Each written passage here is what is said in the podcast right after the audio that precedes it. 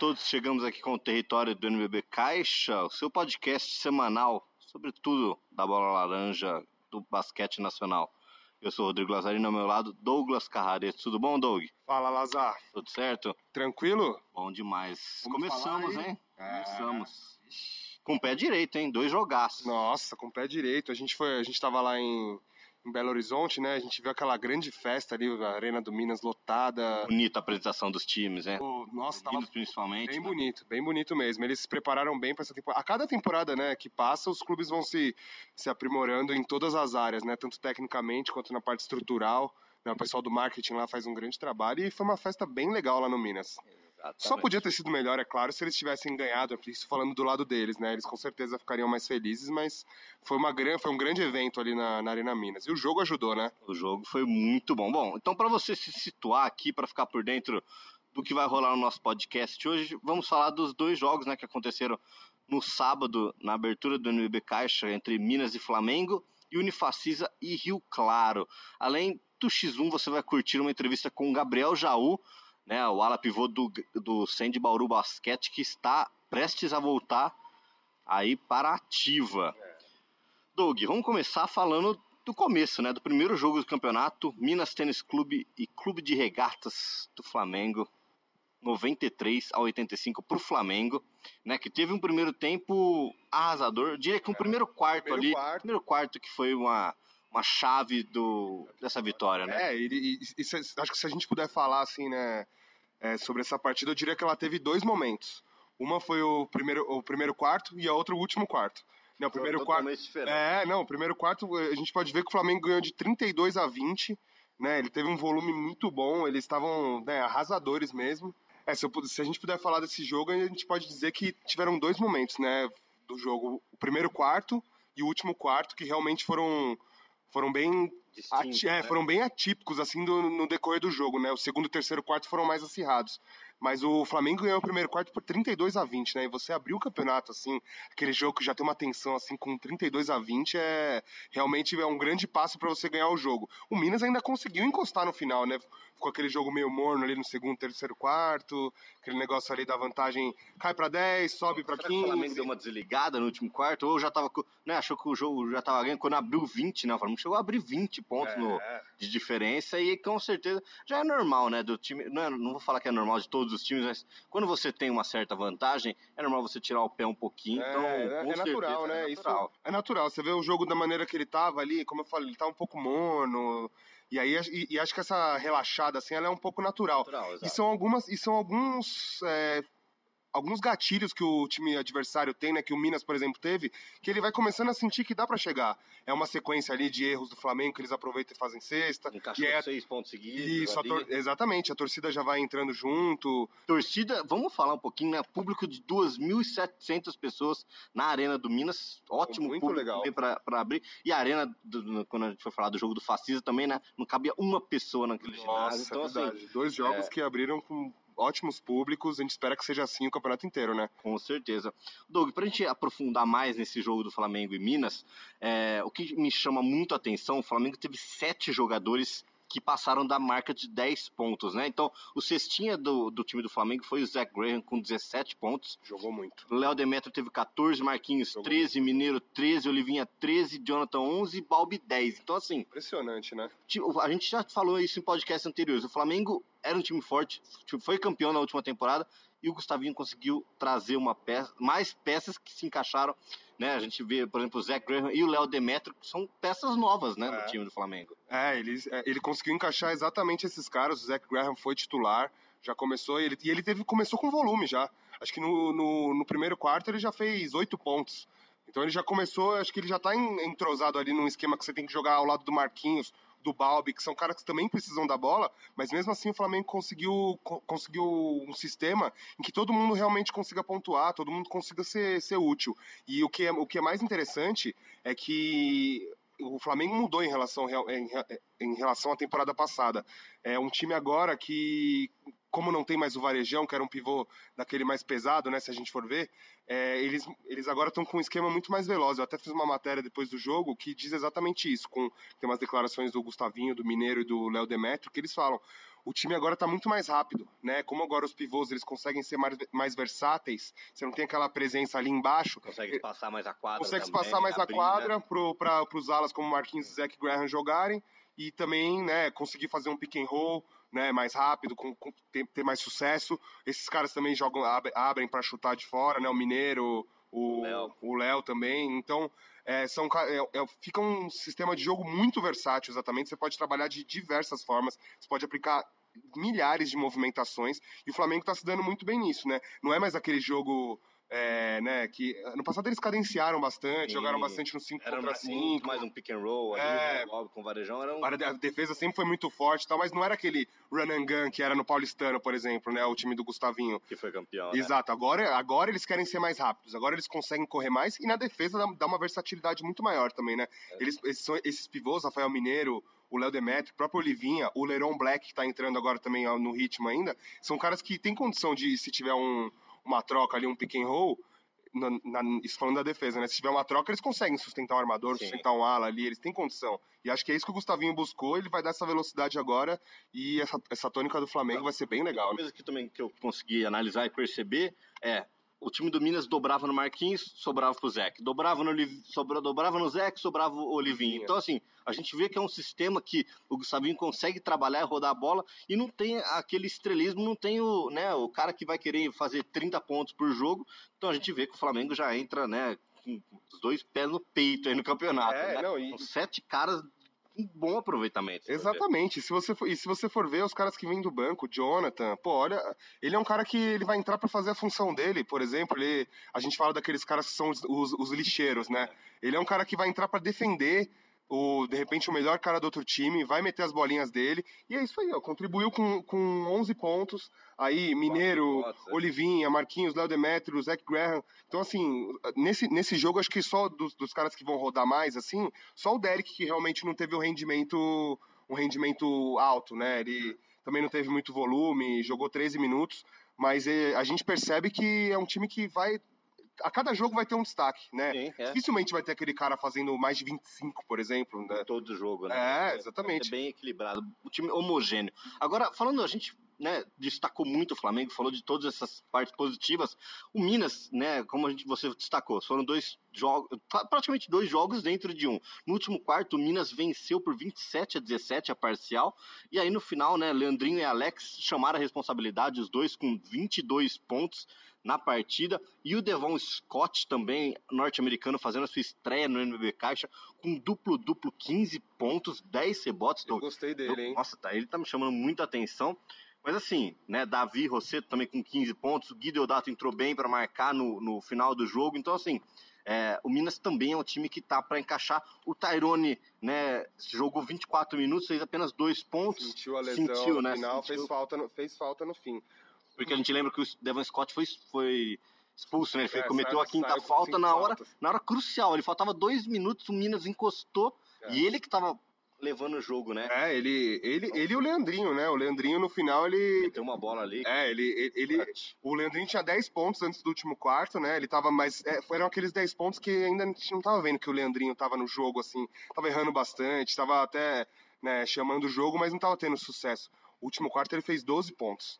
Né, dos 22 dele, ele fez 12 no, só no último quarto, que foi o momento que o Minas realmente reagiu. Mas o Devon Scott, com certeza, foi muito importante nessa, nessa reação. Ele é um cara que tá, ele é um cara que tá dominando tanto a defesa quanto no ataque. Ele pegou uns rebotes ofensivos importantes.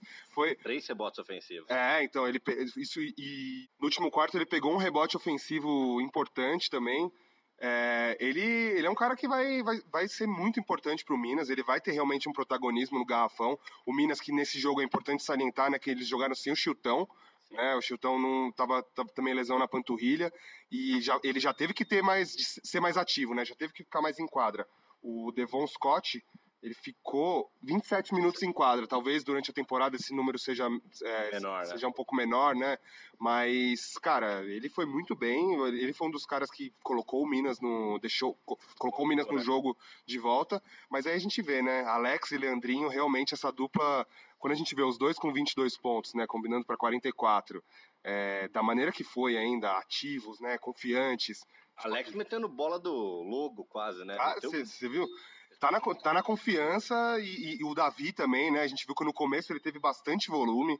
Né, o, não, não sei se foi por uma opção do Gustavinho. Alex meteu cinco bolas de três pontos. É, exatamente, isso, né? vale, vale.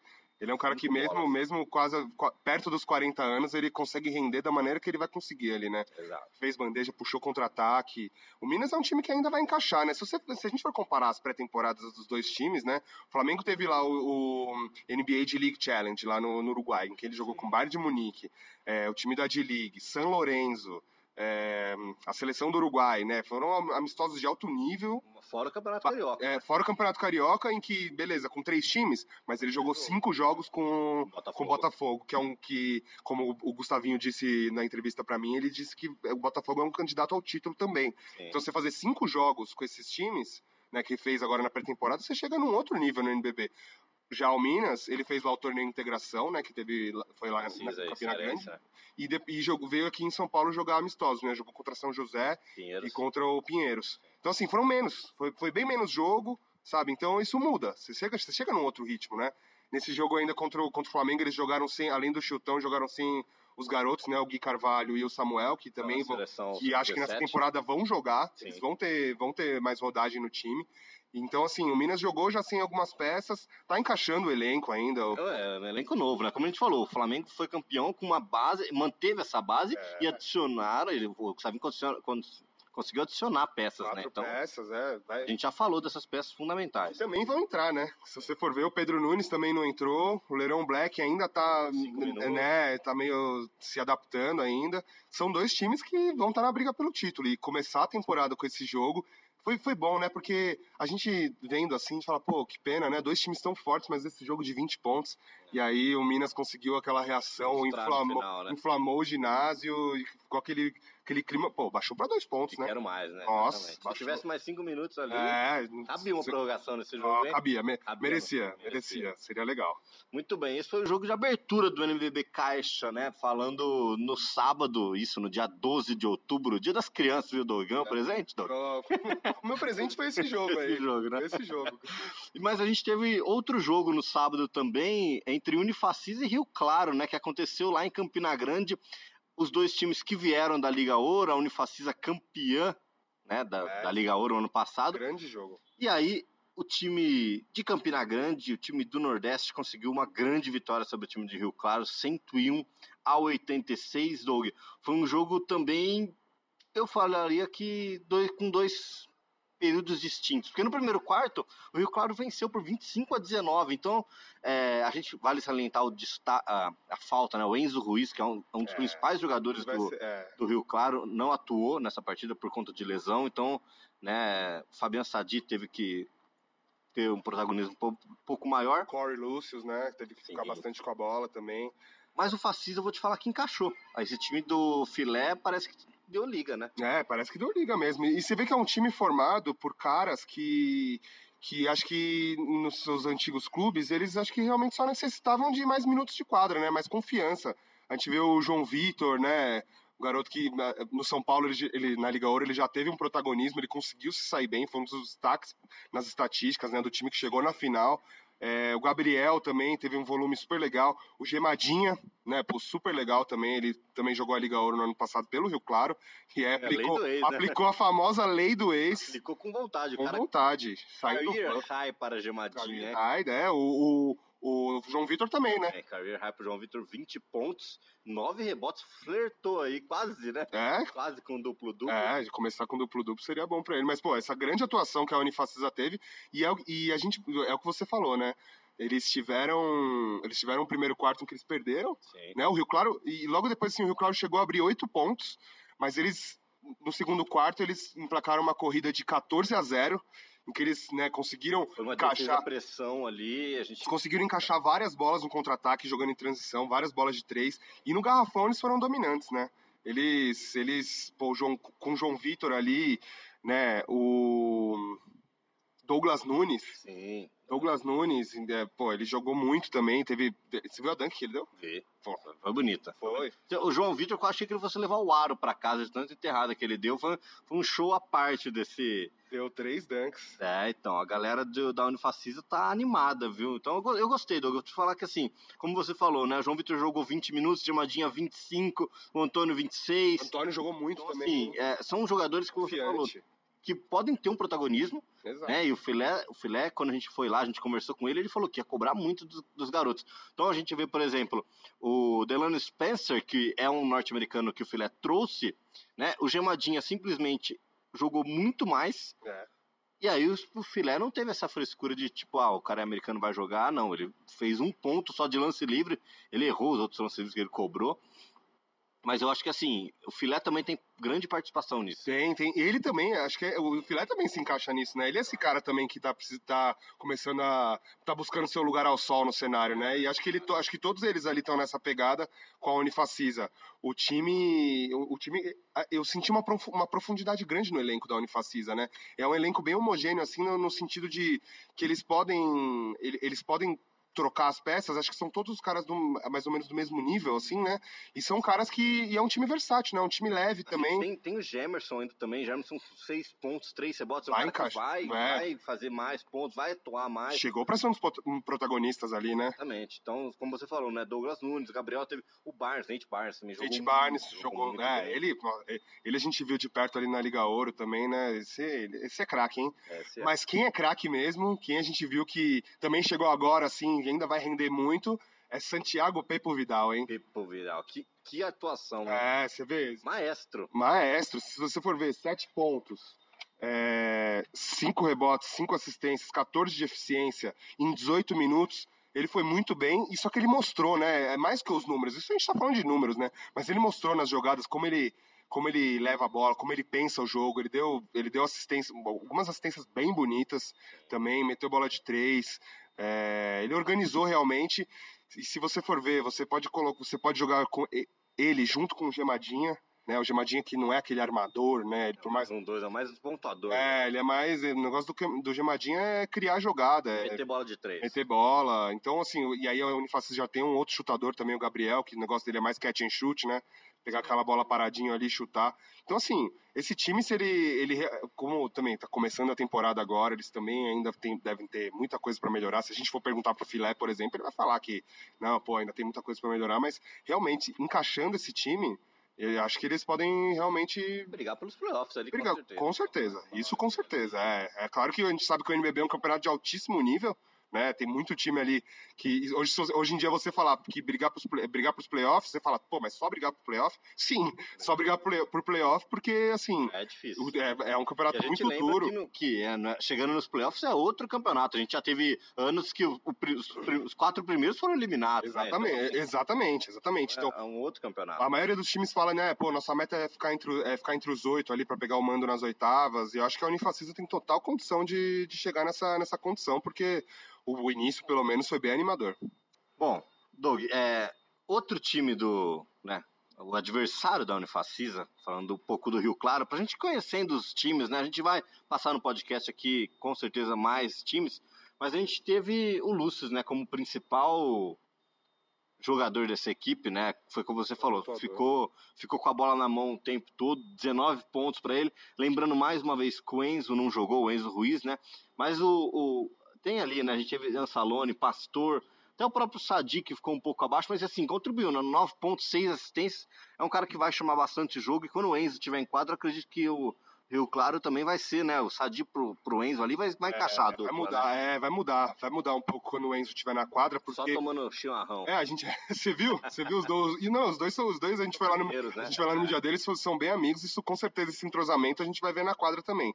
Ele realmente fez muita falta, porque a gente viu uns jogos no Paulista, por exemplo, que o time realmente procura ele. Ele é um cara que Sim. se desgasta muito na quadra só porque ele, ele realmente se, ele se desgasta tentando se sair da marcação, né? Dos caras tirando o passe dele para ele não receber chutando, porque o cara é gatilho é, mesmo. A gente viu no Bauru ano passado e a gente viu agora no Paulista também. Agora nesse Rio Claro ele vai ter mais protagonismo. A galera realmente procura ele.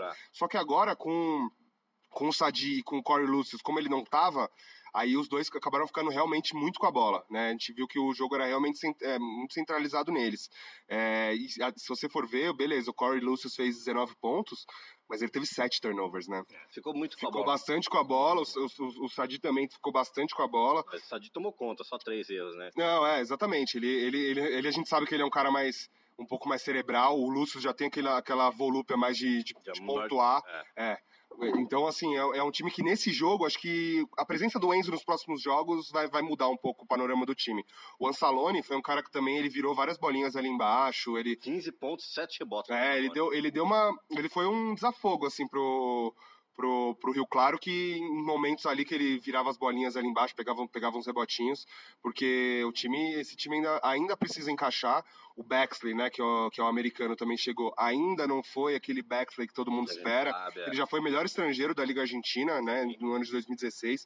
É um cara que todo mundo espera que vai render mais também. É um time novo, como a gente sabe, né, o Rio Claro, antes de começar, assim que eles foram eliminados do Paulista, eles trocaram cinco peças, né?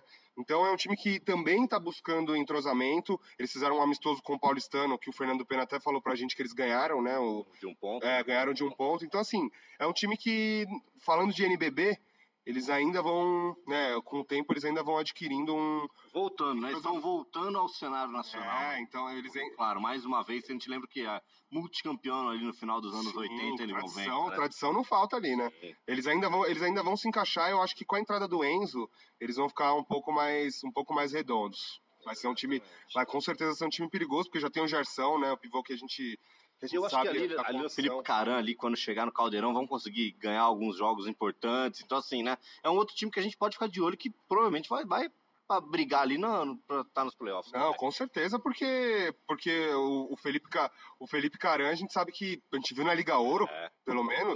Mesmo, que, mesmo com o Rio Claro não tendo uma campanha espetacular na Liga Ouro, tendo tropeços e tal, tava sempre lotado. E agora, se, se tratando de NBB, né? Os caras acham que a, a, torcida vai, vai apoiar e esse fator caso a gente pode até achar que não, mas ele faz a diferença, né? Com certeza. Doug, vamos fechar por aqui o nosso podcast, porque né, esse, essa semana inaugural de NBB, na semana que vem vamos ter muito mais assunto para debater, muito mais jogos, e aí a gente vai né, puxar para você ficar de olho e você não perder nada, nada, nada. Se você está escutando esse podcast no dia, na, no dia certo que saiu, na segunda-feira, você ficará esperto com os seguintes jogos. Corinthians e São Paulo na terça-feira, você terá um grande jogo. Você terá Paulistano e Mogi também na quinta-feira, que são jogos né, excelentes de se acompanhar. Mas passando a agenda aqui da semana, né? Na segunda-feira, hoje no Facebook, você acompanha Basquete Cearense e Rio Claro. E Minas Tênis Clube e Botafogo na estreia do NB Caixa no Dazon. Então você é acompanha NBB assinar, no Dazon, hein? Você já assinou lá? Eu já assinei, você. Já assinou? Eu já assinei também. Tem Euroliga. Euroliga, Pessoal, gosta. quem gosta de basquete, assim, Euroliga.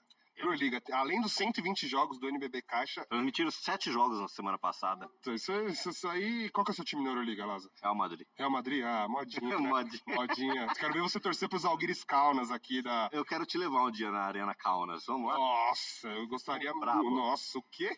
o que? É meu sonho de vida. Iremos um dia. Precisarei de mais nada depois que eu fui. Eu vou, eu ainda vou. É isso aí. Vamos lá. Bom, na terça-feira tem Paulistano e São José aqui em São Paulo. Na, na terça também o Majestoso, né? A gente lembra pela primeira vez na história, o Majestoso no NBB Caixa, Corinthians e São Paulo, lá no Vlamir Marques, às 8 horas da noite, com transmissão da ESPN. ESPN. Então. E aí, na quarta-feira, a gente tem no Twitter Unifacisa e Pato Basquete. Estreia do Pato. Estreia do Pato. Na quarta-feira ainda, Brasília e Botafogo no Dazon. Na quinta, o jogo que eu tinha comentado, Paulistano e Mogi, também no Dazon. Na sexta, Cearense e Pato, às 19h30. Depois, na sexta-feira ainda, São Paulo e São José às 20 horas no Dazon. Aí, na sexta-feira ainda, Brasília e Flamengo às 21h10 na Fox Sports. Clássico, clássico é, dos Brasília campeões. e Flamengo lá na SESB vai na ser o jogo. Vai na ser na SESB o jogo. No sabadão, pra gente fechar essa semana deliciosa, Corinthians e Franca, um clássico que tá virando, vindo da final do é, Paulista. É, então, assim, Teremos o jogo 2 da final do Paulista na quinta-feira. Lembrando que o Franca venceu aqui Ganhou em São Paulo o jogo 1. Um, apertado o jogo, mas poderíamos ter um jogo do NBB no meio da final do É, Paulista. exatamente, eles vão jogar em Franca, né, na quinta na, na quinta-feira e já vão partir aqui para São Paulo de novo para pegar o Corinthians. Como é que será que é isso, hein? Deve ser engraçado, né? Porque pô, você vai jogar, você vai jogar a final do Paulista, dois jogos da final do Paulista com o time, aí você vai parar, você vai parar de pensar na final do Paulista, vai jogar contra o mesmo time. Imagina, aí, você- aí imagina, o vamos supor, né, se o, se o Franca ganha, Campeão. né? Ah, é, é, Franca ganha campeão. é verdade, é verdade. Se, mas a- Se o Corinthians se ganhar, o Corinthians ganhar, imagina. tem um jogo 3 aí na outra semana. Então é jogo, do, é jogo do NBB no meio da semana, no sábado, e jogo 3 no meio da semana. Nossa, imagina, será que eles vão esconder, será que eles vão poupar os caras pro NBB? Não, Imagina. velho, jamais. Vai jogar com, com essa- esse- e ainda mais E esse resultado, lembra o Corinthians é. vai brigar lá em cima também. Esse resultado do NBB é, é importante, não vai... Eu, assim, jogo de primeira rodada que o pessoal fala que vai tirar o pé, não é assim. É, não, não vai, não vai tirar, não vai tirar. Tenho certeza que não vão tirar o pé, porque esse duelo aqui, esse confronto aqui vai valer ali na, na- lá em cima pra tríplice empate, pra. Vai valer, eles não vão tirar, não vão tirar o pé, não. E a gente lembra também, depois nós vamos falar mais pra frente do Super 8, né? Os oito É. primeiros colocados ali vão jogar a Copa Super 8 em janeiro Que, esse vai- ano. que a Copa Super 8 dá uma vaga na Champions League Américas, né? Exatamente. Então, Campeão, então- depois a gente vai falar mais de, Vamos, vamos. de Vai Super ter 8. bastante assunto. Exatamente. Então essa foi a agenda da semana pra você. Doug, um beijo nas crianças. Um beijo nas crianças. Será que todo mundo ficou feliz? Ah, eu acho que sim, né? Será que todo mundo ganhou bastante Dia das presente? crianças, com Você ganhou presente? Eu ganhei. O que, que você ganhou? Eu ganhei o dia de estar aqui, ó. Ah! Beleza. Fechou? Fechou. É isso aí. Tamo junto, Doug. Valeu, Lazar. Confira agora o X1 aí com o Gabriel Jaú. Gabriel Jaú. Tem bastante música nesse, hein? Esse tem.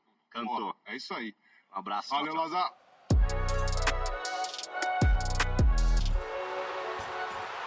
Bom, chegamos com o X1 aqui no nosso território podcast né, do NBB Caixa com ele. O nosso entrevistado de hoje é o ala pivô do Sem de Bauru Basquete, Gabriel Galvanini, ou Gabriel Jaú. Destaque jovem do NBB Caixa na temporada 2017-2018 e campeão da edição 2016-2017. Um dos maiores prospectos do basquete brasileiro. Jaú, tudo bom com você? Tudo ótimo. Primeiramente, boa noite aí. É um prazer estar fazendo esse podcast com você aí. Muito bom, Jaú. Jaú, a gente vai bater um papo aqui pra galera te conhecer melhor, né? Você tem aí uma carreira aqui consolidada já no basquete brasileiro e a gente sabe que uma ascensão que vem. Bom, todos conhecem como Gabriel Jaú. Então conta pra gente aí como foi o início da sua trajetória no basquete em Jaú e aqui, que é, que é pertinho de Bauru, né? Bom, comecei a gostar de basquete com 11 anos de idade. É, eu aprendi a jogando videogame e depois eu procurei é, ir para alguma escolinha para começar a aprender o esporte que eu nunca tinha praticado. E em 2011 eu tive meu primeiro contato com a bola e foi no, no, no Caixara Clube de Jaú e depois eu fui pro SESI de Jaú. E em 2012 eu tive a oportunidade de vir fazer um teste aqui no Luso Bauru. E o time adulto era o Itabom e eu tive o prazer de jogar um ano aqui pelo, pelo Luso na categoria sub-14 depois em 2013 fui para São Paulo para jogar no Palmeiras. Joguei um ano em todo lá fu- fui campeão é, estadu, é, estadual e também da Grande São Paulo com, com o time do Palmeiras sub-15 e vice-campeão sub-16 também estadual. E depois, em 2014, tive a oportunidade de ir para a Espanha. É, passei oito meses jogando lá, tive que voltar por conta de, de um visto que, que acabou dando errado. Como que foi essa oportunidade, né? Que você falou, muitas pessoas não sabem que você chegou a jogar na Europa, mas como que surgiu essa oportunidade de jogar lá? Bom, surgiu através de do meu empresário e também do ex-técnico do Palmeiras, que era o Arturo Álvares, que ele, ele morava, ele era espanhol e era treinador lá no Palmeiras, acabou me conhecendo lá no Palmeiras e gostava muito do meu jogo e quis me levar para a Espanha para fazer parte do time dele, para ter a oportunidade de outros times me, me, me acompanharem e também times grandes como Real Madrid, Estudiantes, foi Labrada, ter a oportunidade de fazer um teste neles. Muito bem, isso é muito bacana. Agora sim, né? A gente falou da sua, da sua promessa de estar tá crescendo bastante. Você foi convocado para várias seleções de base, né? Sempre em várias oportunidades e sempre com, com um papel de destaque na seleção. Você chegou até a jogar uma LDB com a seleção Uhum. sub-17. Sim. Como que é crescer com esse status de promessa de geração? Você sente uma pressão com isso ou não? Eu acho que é mais o reconhecimento do trabalho que eu venho fazendo e que, que eu sempre busquei, sabe? Sempre busquei melhorar, sempre busquei ouvir bastante os técnicos. Então acho que isso não, não leva uma pressão muito grande porque é, você vai se acostumando a, a, sempre jogar naquilo que, que te pedem e do jeito que você sabe e você fica tranquilo, sabe? Não tem, acho que, muita pressão, não. O jogo flui, né? É, Mais o fácil. jogo flui, fica tranquilo. Isso, isso, é muito bom. E aí você chegou aqui, né, em Bauru, obviamente você, você desenvolveu o seu jogo, a gente consegue ver nitidamente isso. Quem que foram esses caras que te ajudaram? Quando você chegou aqui, subiu pro profissional, quem que estava ali do seu lado sempre te apoiando, assim, dos jogadores? Bom, eu cheguei aqui em 2015. Ainda tava o Murilo Becker, Robert Day, eu peguei bem o finalzinho deles, foram caras que me ajudaram bastante, o Alex, que já estava no time, é, o Robert Day também, eu sempre perguntava para ele o que, que ele fazia para meter tanta bola, então, assim, cara, era, era um time assim que eu podia agregar muito na minha experiência ali é, com eles, com o primeiro grupo meu de adulto. E sempre, sempre buscava perguntar o que, que eles faziam de diferente e tal. Aí já no ano que eu tive a oportunidade de, de aparecer no NBB jogando mesmo, que foi no ano seguinte. É, tinha o Chilton, tinha o Alex, tinha o Jefferson, então assim, é, todos tiveram o Valtinho, que ainda estava no time, que foi campeão. Uhum. É, GG, foram caras que foram fundamentais para minha evolução. Sempre me dando dica nos treinos e tudo mais, de onde achar os atalhos que eles sabem dentro da quadra. Então, Cara, acho que todo, todos eles foram muito importantes. Putz, isso, é, isso é muito bacana, né? essa experiência Com passando para essa nova geração. E aí você foi um dos mais novos da história, né? Não só a jogar, mas a pontuar em uma final do NBB Caixa. Como que foi aquilo para você? Assim, o título do NBB é, foi a sua conquista mais importante da carreira? Com certeza. É, eu acho que para mim foi muito gratificante, porque é, com 17 anos, eu tinha 17 anos ainda para 18 e já ser campeão de, do NBB, do Campeonato Nacional, para mim foi muito importante, tanto para minha carreira como para para minha parte pessoal mesmo, de uhum. tipo, pô, já, já começar um adulto já jogando, come, entrando nos playoffs e tendo a oportunidade de entrar na final do, do NBB e, e poder pontuar, isso foi muito importante para mim. Aquele jogo do Brasília, você acha que vai ficar marcado para sempre na sua ah, carreira? Com certeza, até hoje, é, nesse, momento, esquecer, né? nesse momento que eu tô parado aqui, faz um ano e três meses que eu tô parado sem jogar, Cara, é, eu fico revendo os jogos direto, porque o jogo de Brasília realmente foi um jogo abençoado para mim, que, que eu tive a, a oportunidade de, de entrar em quadra e poder mostrar meu jogo e graças a Deus tudo fluiu como eu queria, sabe? Então, para mim é um, um momento mais importante até hoje. Aquele, aquele, jogo, aquele jogo é um dos que mais marcou também, foi muito, muito bacana para sua uhum. carreira. Já você viu o sonho de ir para NBA bem próximo, né, quando você estava naquele camp de Treviso. Sim. Então, como que foi essa experiência para você lá? Cara, foi excelente. Eu tive a oportunidade de conhecer os técnicos de, de todos os times da NBA quase, é, do Brooklyn Nets, New Orleans, todo mundo tava lá. Os scouts, lógico, eles, a gente tinha menos contato com eles, mas é, eles estavam presentes, me analisando, analisando todos os 53 jogadores que estavam lá. Então, assim, era, é, aí acho que, eu, acho que tinha uma pressão, sabe? Porque eram três, quatro dias que tinha lá e tinha que mostrar tudo que eu sabia em, três, do, em dois, três jogos, sabe? Então, assim, foi um, foi um grande desafio para mim, que eu tive a oportunidade de ter lá em Treviso e, pô, foi, pra mim foi uma, uma experiência sensacional. Bacana. Teve algum jogador que você falou, nossa, esse cara tá, vai estar tá na NBA ano que vem? Você lembra com algum que você jogou lá que tá na NBA hoje? Cara, tem bastante. Eu não foi exatamente lá em Treviso, mas Teve o Basketball Without Borders no Canadá que eu fui. Sim. Que foi o global. Foram também 53 jogadores. E tava o Frank Nitilikina, que está no, no New, New, New York Knicks. É, jogou até a Copa é, do Mundo agora. Isso, né? jogou a Copa do Mundo pela França. Tava, aí no Adidas Nation tava o Zion. Sim. Pô. E, então o Tom Maker. Joguei Sim. com o Tom Maker também. Então são grandes nomes aí de promessas que estão na NBA agora. E eu me espelho muito no que eles fizeram para poder chegar no mesmo lugar. Muito. Ah, isso daí foi bem, bem diferente, né? E aí você chegou e deu uma puta de uma dunk lá, hum, né, no rolê. Sim. E foi até parar no top 10 do esporte centro-americano, né? Você lembra disso aí? Sim. Como foi aquilo? Você sentiu na hora? Tipo, seu celular começou a explodir de mensagens, os caras falaram, meu, o que tá acontecendo aqui? Cara, eu recebi, na verdade, isso no dia seguinte. É, eu acordei para tomar café da manhã. A hora que eu desci com o meu companheiro de quarto, Tipo, todo mundo veio falar, nossa, você viu o que saiu na ESPN, lá no Sport Center. E eu falei, mano, não é possível, tá nos Estados Unidos, mano. Aqui a gente tá na Itália. Não, saiu, olha aqui, olha aqui. Aí pegaram o computador, me mostraram. Eu falei, caraca, que da hora. Muito, é bacana, então, né? assim, foi um reconhecimento muito, muito grande. É, foi um momento também, acho que um dos o mais marcante também da, da minha carreira aí, porque cheguei bem próximo do meu sonho e depois logo na sequência tive, tive a oportunidade de ir para a seleção e acabei lesionando. Então, eu acho Ah. que para mim hoje foi o, foi o meu pico maior que eu cheguei até hoje. O auge, mim, né? É, o auge. O auge da sua vida. Para mim foi o momento mais importante. Muito bom. E como que foram essas conversas com os scouts? Você falou que teve scout lá, tinha scout de, Uhum. dos times da NBA. Como que vocês conversavam com o scout ou não podia? Não, a gente conversava, na verdade eles, é, os times escolhiam os, os atletas que eles queriam conversar. Entendi. Então, sete times da, da NBA eu tive a oportunidade de fazer entrevista. É, era o Brooklyn Nets, New Orleans, é, Phoenix Suns, tinha San Antonio Spurs que, assim, eles me chamaram mais para me conhecer, para perguntar de... Eles ger- geralmente eram sempre as mesmas perguntas, é, perguntando como que era a minha vida fora tudo mais. É, queriam saber do meu pessoal, né? É, se eu namorava, se eu não namorava, se eu era de balada, se não era. Isso é Então, importante, né? Todo mundo quer É saber. lógico, não, e é uma coisa que o jogador tem que se preservar, né? Com Então certeza.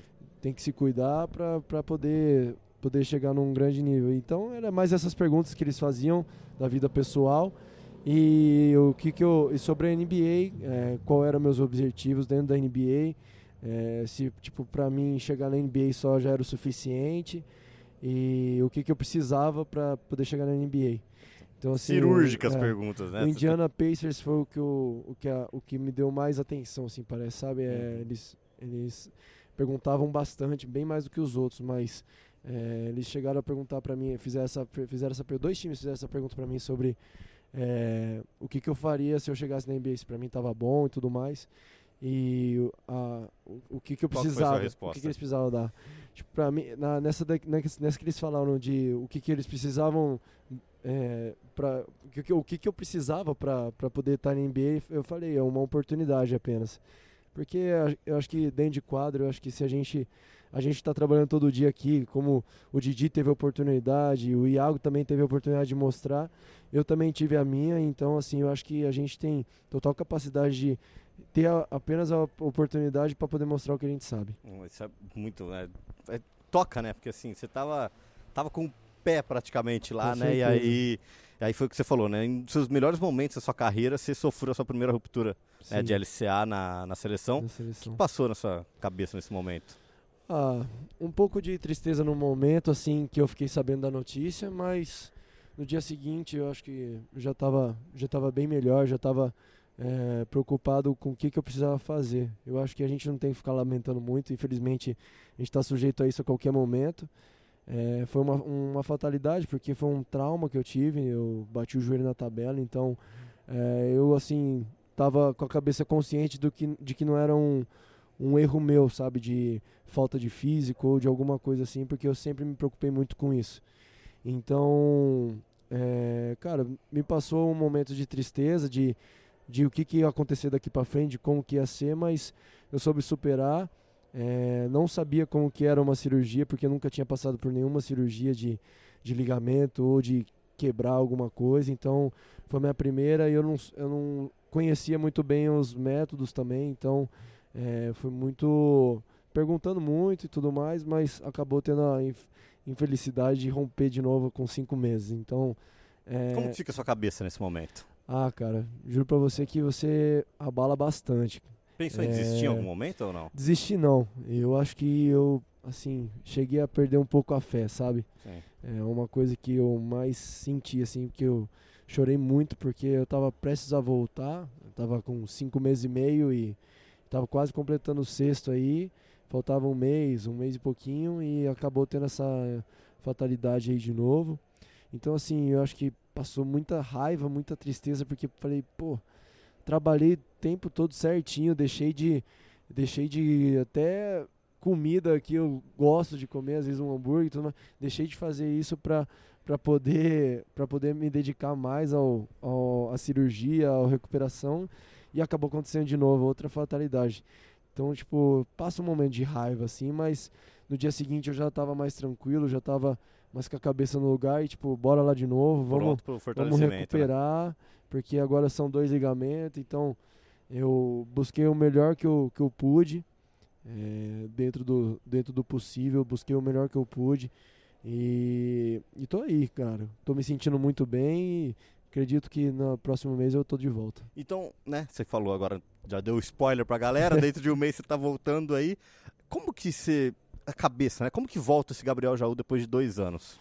Eu acho que bem mais maduro, eu acho que muita mais paciência, porque eu passei um ano e três meses já, é, quase um ano e quatro parado, sem jogar, sem, sem fazer aquilo que mais gosto, então eu tive que ter muita paciência. cho- desgastei bastante chorando, então assim, é, muito mais paciente, sabendo o, o momento certo de fazer as coisas. Eu acho que isso foi, foi o que eu mais aprendi nessa, nessa, nessas duas cirurgias. E, pô, com aquela vontade enorme de jogar, né? Seco, É, né? Já tá ali, tá na quase vontade, pulando dentro da quadra já. Sabendo que não pode entrar com, com bola e tudo da, no primeiro jogo, sabe? Então tem que ir voltando aos poucos, recuperando a, a- acho que a- mais a parte ne- eh, neurológica falando, porque você perde muitos reflexos, então é mais voltar essa parte nos treinos e tudo mais. E é isso. Isso é. Tem, é isso que você falou, né? Ainda bem, ainda bem que você tem essa consciência desse psicológico de, Olha, de eu tá- per- eu perguntei muito, cara, nessa, na segunda cirurgia, o que, que eu precisava fazer, o que, que faltou da primeira para não, fal- não faltar na segunda. Então eu perguntei muito para todos os, os, os- os- os profissionais, os, prof- né? os profissionais que fizeram parte do meu processo. Sempre perguntei tudo e, e tô, tô sempre buscando o melhor. Hein? É. Bom, João, vamos falar de uma notícia triste, né? uma tragédia que aconteceu, né? A gente, inclusive, estava numa intertemporada, estava em junho, né? Já tinha acabado o NBB Caixa. é, e aconteceu a, a tragédia com o Maicão, né? Infelizmente ele veio a falecer. Como que você reagi- reagiu a essa notícia? Porque você era bem próximo dele, vocês jogaram aqui na base, Sim. jogavam, subiram junto praticamente para adulto. Como que era a sua relação com ele dentro de quadra, fora de quadra? O que, que passou na sua cabeça? Cara, o Michael a gente se conhece desde 2013, que foi o ano que eu joguei no Palmeiras, que eu tive. é, que eu joguei contra ele, ele estava no Círculo Militar, eu estava no Palmeiras, então foi aí que a gente se conheceu. Tivemos a oportunidade de ir para a seleção paulista junto pela primeira vez. E assim, sempre fomos muito próximos, cara. É, lógico, dentro desse tempo todo, às vezes tem umas briguinhas e tudo mais, mas coisas de trabalho. Mas, cara, ele era uma pessoa fantástica. É, um moleque bem determinado pra, naquilo que ele queria, que era jogar na NBA. Então, assim, ele era uma pessoa fantástica, mano. Infelizmente veio essa tragédia aí. Eu recebi, a- na verdade, eu recebi uma ligação do Vitinho, que era ex-diretor aqui, perguntando sobre o Michael, o que que tinha, o que que tinha acontecido. E eu falei, mano, não sei, eu não tô sabendo de nada. E aí eu peguei e liguei pra primeiro contato que me veio na cabeça, que era a namorada do Michael. E liguei, aí eu tive a infelicidade de saber da notícia que ele tinha falecido e, e cara, não acreditei. Eu, Foi um choque, né, hora- para na todo mundo, falei, para toda a é comunidade do possível. basquete, né? Toda a comunidade cara, do não é basquete. possível que aconteceu isso num jet ski, mano. Tipo, o moleque tava brincando, tá ligado? É. E, e assim, eu tive que ir pra São Paulo no velório dele pra, pra acreditar, sabe? Foi aonde realmente eu senti e comecei a chorar um pouco, bastante, porque Caiu a ficha, ah, né? Infelizmente. Caiu, caiu e, tipo, tava todos os meninos lá que fizeram parte da, das nossas seleções, da, da vida pessoal do Michael também. Então, cara, foi um momento muito triste pra mim e, e foi meu primeiro amigo que eu perdi, assim, de, de ter convivido um bom tempo. Pô, aí são, em 2019, são, desde Cinco 2013, anos, são cinco, cinco anos cinco cinco, cinco, seis anos aí jogando juntos, entendeu? Então, foi uma fatalidade muito triste pra mim, cara. Com certeza tá num lugar bem melhor que o Com nosso. certeza e olhando pra gente. Com certeza. Bom, pra gente chegar no final aqui e alegrar esse podcast, você participou do NBB Extra Quadra lá em São Uhum. Paulo, né? Quando você tava na sua Sim. primeira recuperação, e você cantou ao lado de Guilherme Maia. então, eu queria que você cantasse aqui comigo também, porque senão eu vou ficar com inveja do Nossa. Maia e eu vou ficar triste. O que que tá, o que que você tá escutando? Lógico que você é o cara do sertanejo, eu também sou por ser do interior. E eu queria que você me falasse, o que que tá pegando agora? Dá uma palhinha pra gente aí, vai. Cara, eu gosto de tudo, pra falar a verdade. Eu sou um cara bem eclético com música. É, gosto de escutar tudo. Eu acho que assim, a música fez parte da minha vida, então eu escuto de tudo. Meus avós tocam, eu toco bastante com eles. Cara, que você gostar aí, a gente Manda, canta. manda um Por mais sertanejo que eu aí, esteja manda com a um voz meio rouca, que a gente foi campeão agora, eu gritei um pouquinho, mas tamo aí, dá pra... Mais um título. Canta um sertanejo aí, pega o que você quiser, um Jorge Matheus que eu curto que, que pra você caramba. gosta mais? Vamos ver, fala uma música. Escolhe você, eu escolhi a do Gui. ou Gustavo Lima, o que, que você gosta mais? Ah, é, vamos Gustavo Lima, Gustavo então, Lima, então. embaixador. Embaixador, Barretos, Ah, qual que você gosta mais dele? 100 mil, Milu, qualquer uma. Qual que Aquela- você... Não fale mais o meu nome, não me telefone. Por favor, não pergunte por mim. E Me se me esquece, Vou some hein? se eu te ver de longe. Vira a cara, finjo que não vi. Mas eu não vou mentir. Tá doendo lá no fundo. Sem você eu não consigo mais dormir. Vamos fazer assim. Melhor não me procurar. Porque eu morro de medo de te perdoar. Agora só você, vai. Agora. Eu tô falando mal de você, yeah. E Continua, pode você nunca soube fazer iê. Que dupla. Cem mil com quem quiser eu aposto. Se ela bater o dedo eu volto. Pô, aí você foi Aí, ó. gigante já, valeu Essa demais, daí é velho. boa, você né, foi, mano? Você foi, você foi gigante. Mano, sério, não pode faltar, né? Um sertanejinho num churrasco ali. Ah, mano, É, é tem que bom ter, demais, né? né? O violão. Ah, eu sempre levo violão mesmo. Às vezes o pessoal não, não quer que eu toque, mas sempre tem um grupinho ali que quer tocar. Eu Ah, tem pego que- o qual, que- violão. qual que é o seu Instagram? É Arroba Gabriel. Arroba Gabriel Jaú 25. Gabriel Jaú 25. Só- Quem tiver aí, pega o celular agora, entra no Instagram, segue o Jaú, que eu já posto vídeo tocando lá. É mais no Stories aí, porque É, tem que seguir. Às vezes pega, pega umas musiquinhas lá, pe- peço pro pessoal mandar as músicas, aí eu gravo. Aí o pessoal manda de tudo, rock, manda tudo, e a gente tenta. né? Sertane- Sertanejo é o canal, viu, Jaú? É vem, com, vem com a gente. Bom, pra gente fechar, vamos fazer um bate-bola rápido aqui. Você vai doutrinar, isso eu tenho certeza Tá. vai matar no peito. Seu filme favorito? Harry Potter. Porra, aí sim. Música favorita? Hum, música favorita? Acabamos de cantar uma aqui. Se não for sertanejo, Não. eu vou ficar triste. Vamos ver. Cara, tem tanta música que eu gosto. Cara, eu acho que uma música que eu sempre, sempre cantei com a minha avó chama Naquela Mesa. É bem antiga, Nelson Gonçalves, mas é uma música que marca por conta da minha avó e tudo mais, que eu sempre aprendi a tocar com ela. Mas de sertanejo pode ser Gustavo Lima, Zé, Zé da Recaída. Nossa, essa recaída é fortíssima. Seu maior sonho? Maior sonho, jogar na NBA. Muito bem. Cor favorita? É, azul. Azul. Comida preferida? É, jangadeiro.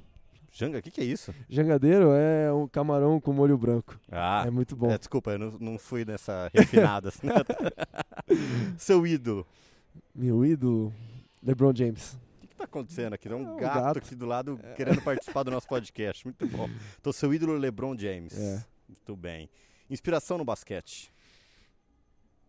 O Alex.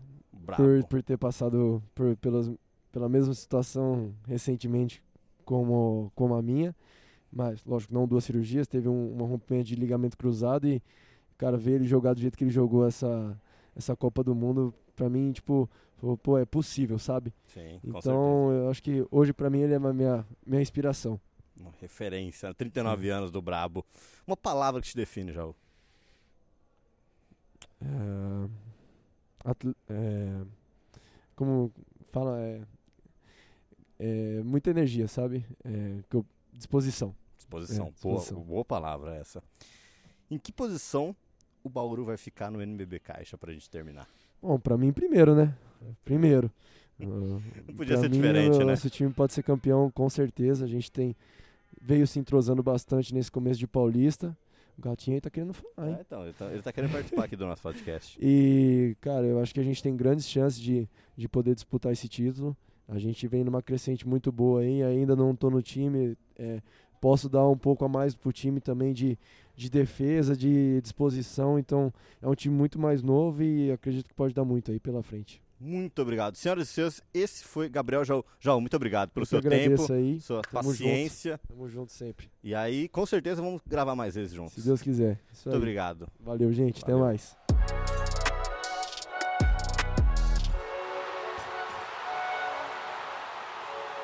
O NBB Caixa é uma competição organizada pela Liga Nacional de Basquete em parceria com a NBA e com os patrocínios oficiais da Caixa, Budweiser, Infraero, Nike e Penalty, e os apoios de Unisal, Açúcar Guarani e Pátria Amada Brasil, Governo Federal.